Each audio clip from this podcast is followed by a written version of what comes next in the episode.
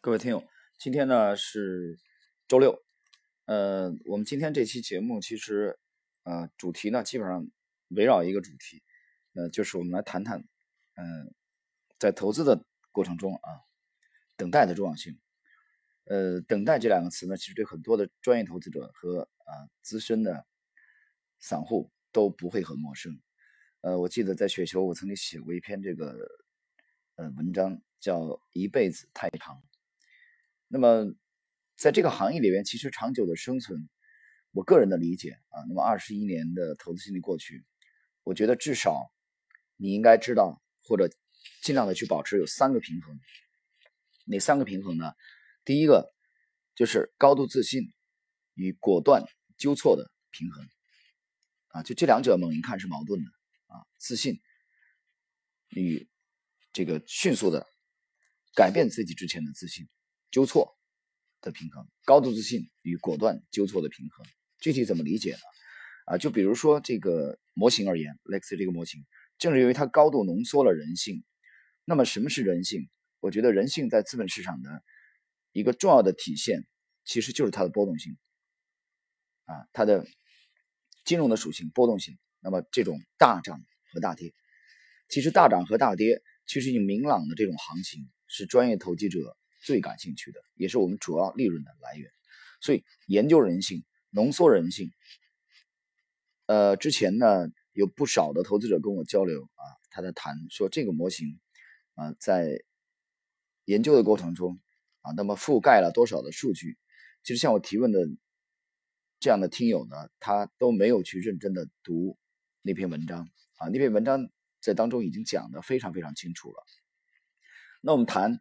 第一个平衡，高度自信，就是因为 Lexit 高度浓缩了人性，所以我们以百分之八十五之上的定量提炼出了这个永恒的普世的这些做股票而言啊，做多而言的牛股的共性啊。那么如果是呃期货而言，那么就是暴涨和暴跌的共性。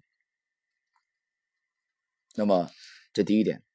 啊，高度自信。第二点，果断纠错指的是什么呢？那既然你定量百分之八十五已经定下，那纠错是怎么理解？果断纠错啊。那么模型的百分之十五呢？它是定量的分析。由于它定量的分析，其实就是一个大脑的对这个模型的认知度的啊这个把握。那么与这个模型的相似度的，所以这其中呢，它必然会有主观的判断啊，定性嘛，它其实就是一个主观的判断。那么这个时候呢，在相似度的这个把握上面，那么人的认知啊，每一个人的认知，它可能会有一定的偏差。所以说，那么在这个偏差，在实际的这个交易的过程中，一旦出现偏差，我们要及时的纠错。所以这个听起来矛盾，其实非常的辩证啊。百分之八十五的定量，保证了这个模型的高效、稳定和精准；百分之十五的定性。当中，一旦我们的标的捕捉相似度的过程中有任何的啊这种偏差，我们会及时的修正啊，所以这是第一个平衡，高度自信与果断纠错的平衡。第二个呢，平衡就是隐忍待机与火急入场的平衡。什么叫隐忍待机？隐忍待机就是当模型显示没有合适的标的可以交易、可以介入的时候。我们就应该像老僧入定一般，入定一般的慵懒，啊，不作为。这个不作为是表面看起来不作为，游山玩水也好，静心读书也好，啊，这个很轻松的下棋也好，其实这都是表面现象。这就和当年袁世凯在啊回到老家啊垂钓一样，这是表面现象。实质的什么？实质是在等待北京政局的变化，以图东山再起。那么，我们作为这个每一分钱来源于市场的投机者啊，或者投资者而言，我们的风花雪月也好，我们的慵懒也好，都是在等待，为了等待合适的入场时机啊。所以，这是第一，隐忍待机。没有合适模型可以交易的标的的时候，坚决的等待。好，第二点，火急入场指的是什么？火急入场指的就是一旦重大机遇来临之时，你必须如疾风闪电一般的入场开始交易。啊，当吻合 Lexi 模型的这个标的出现的时候，没有丝毫的犹豫，必须要火急入场。这四个字呢，实际上是来源于当年的李昌镐与林海峰争夺第一届东阳证券杯冠军的那个现场棋谱讲解的时候，我看了一个韩国的这个高手的讲解讲棋的时候，啊，我读到了这四个字啊，给我印象特别特别深刻，我觉得非常的贴切啊，用到这个场合。没有丝毫的犹豫，坚定的全身心的重仓位的入场啊，这是第二个平衡，隐忍待机与火急入场的平衡。第三个平衡，大而化之与寸土必争的平衡。什么叫大而化之？大而化之就是忽略细节，很简单，主要考虑战略层面啊，不太纠结纠结于细节。什么叫寸土必争呢？寸土必争是战术层面。那么，他非常重视局部，他要求精益求精，所以这两者看起来也是矛盾啊。大而化之与寸土必争的平衡。那么，其实我们研做投资也好啊，无论是股票、期货还是其他的标的啊，我们讲了，在当下我们是两条腿走路，我们是多空两个方向都可以有作为。那空的方向呢，我们又可以从战术和战略两个方面来空。那么，从多的方面呢，目前呢，我们以 A 股这个市场而言，我们主要只能靠多啊来实现盈利啊。A 股的做空机制其实本身并不是很完备啊。那么，研究这些资本在资本市场我们奋斗，如果从基本分析的角度，大家其实体会一下，那我个人认为，去研做基本分析的研究啊，我们基本面的研究。包括我们现在战略的这个布局，我们更多的从三个层面啊去研究它。第一个层面就是供求关系啊，这一点在早期的 Lex 研究模型的这个专辑里边，我已经强调了许多次啊。供求关系极为重要，其实就是价格啊，价格与供求关系的这个关系啊，在早期解读道氏理论的时候，其中也有过论述，大家可以去听一听。第二个层面呢，我我非常重视的是。逻辑体系啊，这一点其实许多听友跟我交流啊，比如他单一的股票也好，他的一个思路也好，我经常问他，我说你的交易的依据是什么？你有没有完整的体系？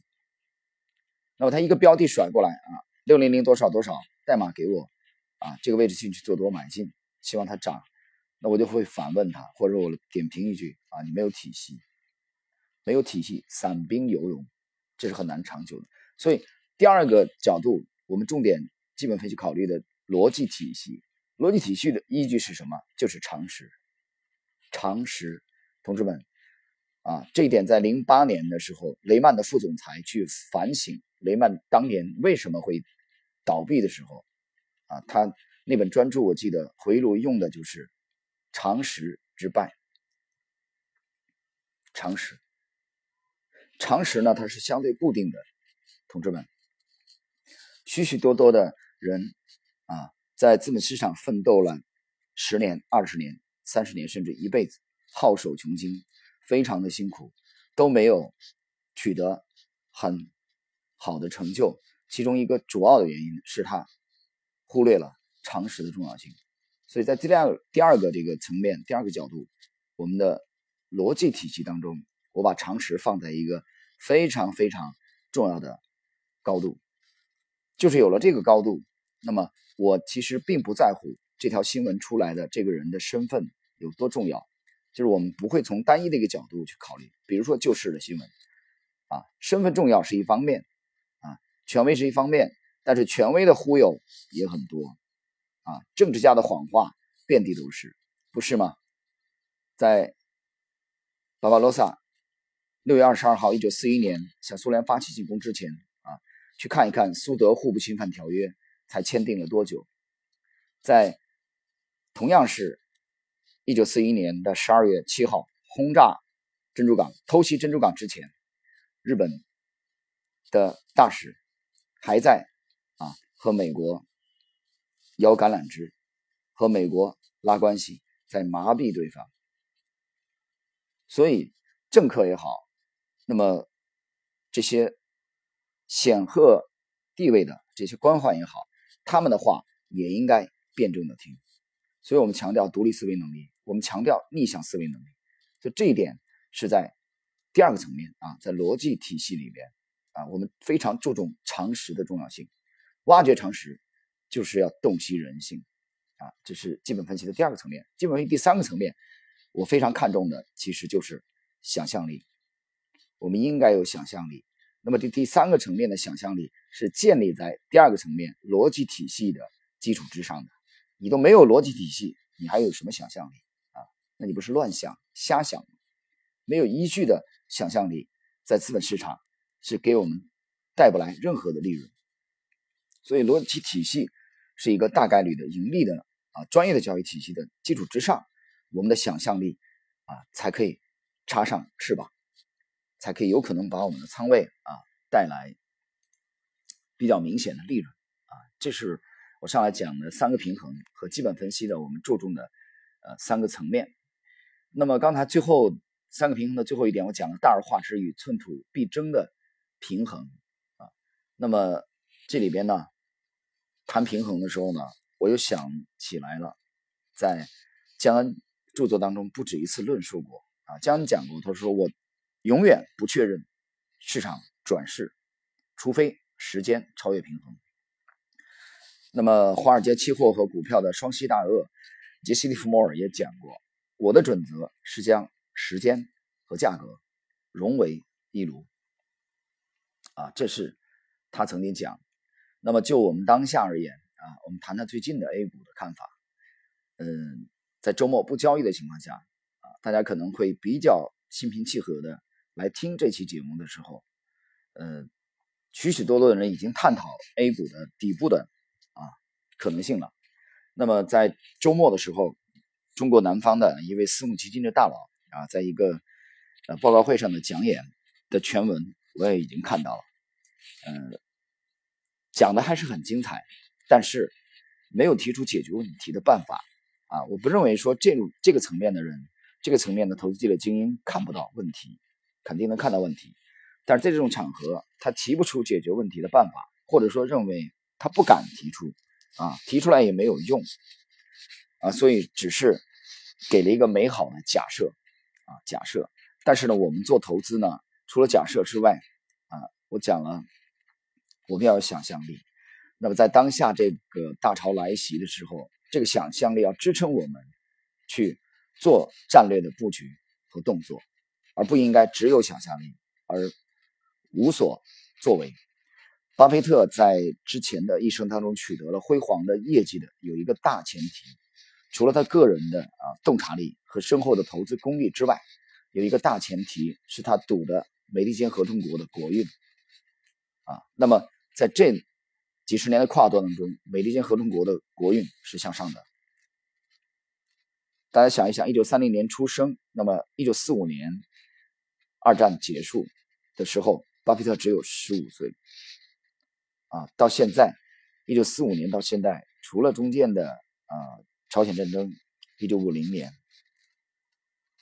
这个战争的发生地也在东亚，也不在美国本土。一战、二战都是远离美国本土的，所以国运的重要性啊，你做多一万年的做多，死捂着做多的仓位不放，有一个重要的前提，国运要向上，所以你可以基本上不考虑做空。所以这都是有前提条件的。那我们谈等待，谈今天的主题“一辈子太长”。一辈子太长的含义就是告诉我们，不要轻易的啊，尤其重仓位的这种投资，不要轻易的降低自己的投资标准。这一点和婚姻是类似的啊。我呢非常有感慨，在今年初啊，我读到了微信圈的我一个好朋友是无锡的啊，我们认识很多年了，也快十年了。他转发了一篇文章，这篇文章呢就是台湾的林心如的妈妈啊写的。这个文章就是一辈子太长，要找一个能过到一块儿去的人。主题思想就是不要为了结婚结婚啊，没有合适的人，没有那个对的人出现的时候，不要为了结婚而结婚。其实我读到这个文章以后，我的感慨啊，这讲的不就是投资吗？讲的不就是投机吗？不能为了交易而交易。啊不能为了买卖而买卖。在没有你的标准出现的时候，你只能等待。那么利弗利弗莫尔已经不止一次的教导我们：，假如你不放过每个交易日，天天投机，你就不可能成功，因为每年仅有寥寥可数的几次好机会。记住，在你袖手旁观之时，其他那些觉得自己必须一天不落的忙于交易的投机者，正在为你的下一次冒险活动铺垫基础。你将从他们的错误中获得利润。啊，这是大师对我们反反复复的教导。那么也正是由于这一点，啊，由于对“一辈子太长”这句话深刻的体会，虽然这句话我是今年初才知道，但是我们整个的交易风格和思想早就已经定型了，啊，完全成熟是在二零一三年前后。那么只是我今年才读到了这句话，啊，我觉得高度的契合了我们的投资理念和这个模型的交易的风格。那么。一辈子太长的另外一个层面的强调呢，就是我们一辈子其实有足够的耐心啊，可以去等待的啊。大家想一想，在我记得读书的时候，我特别爱听许巍的歌啊，到现在还是。当然，很多人觉得已经很老套了啊。许巍一九六八年出生的，已经是一个老头了，小老头了。但是我觉得音乐呢，其实它是可以超越国籍、肤色、年龄和时空的，不是吗？去看美国的这个 U2 乐队啊，都五十多岁了，老头了。Sting 六十多岁了，麦克特尼都已经七十了，但是还可以在台上疯狂，就穿越时空的音乐的这种力量。那我觉得投资何尝不是如此呢？投资我们经常讲它是马拉松，它是一生的事业。我这个月可能没有作为啊，我今年可能表现平庸都没有关系，只要我的本金没有大的损失，只要我的。专业交易体系啊，日趋完善。但是很多人呢，有一种怪癖或者说思维的误区啊，他更多的是考虑一夜暴富，一次性的解决一生的问题，这个是非常难的。通过一笔交易来解决一生的问题，我们看到从我们眼前，从早年的新疆德龙到唐氏兄弟啊，当然番茄酱、新疆同和也好，环保股份也好啊，这都是新疆。同和当时的重仓的标的，后来呢，兄弟几个啊深陷囹圄，德龙坐庄的模式得到了市场的抛弃唾弃，再到后来两千年前后，啊，当时我还在深圳，零一年才去的上海，那么成城文化大家记得吗？两千年那个网络股如火如荼的行情当中，成城文化这个股票背后的庄家是谁啊？就是这个著名的女明星许晴的前男友刘波。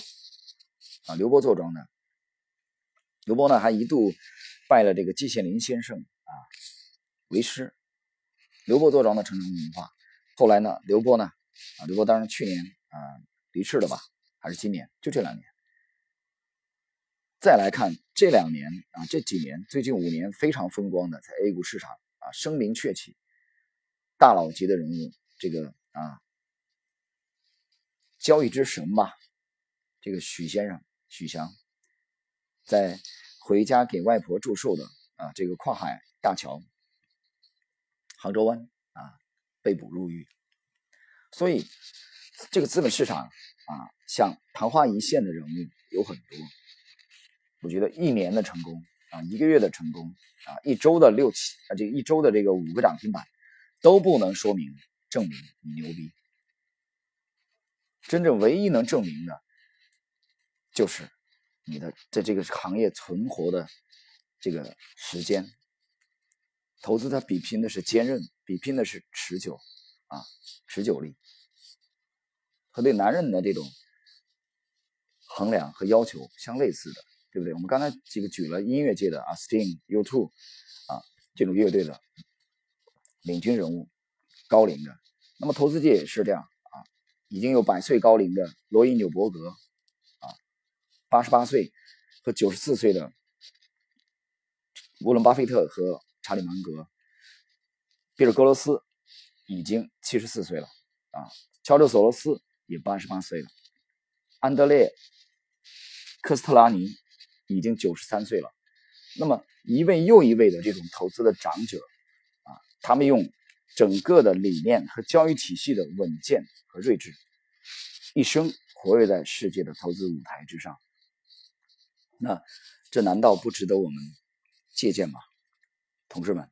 所以从战略的高度去看待一生、一辈子太长，这个我相信对许许多多的听友都有非常现实的啊借鉴的这个意义。好了，朋友们，今天这期呢节目呢我们就交流到这一期，祝大家周末愉快，下一期啊我们再交流。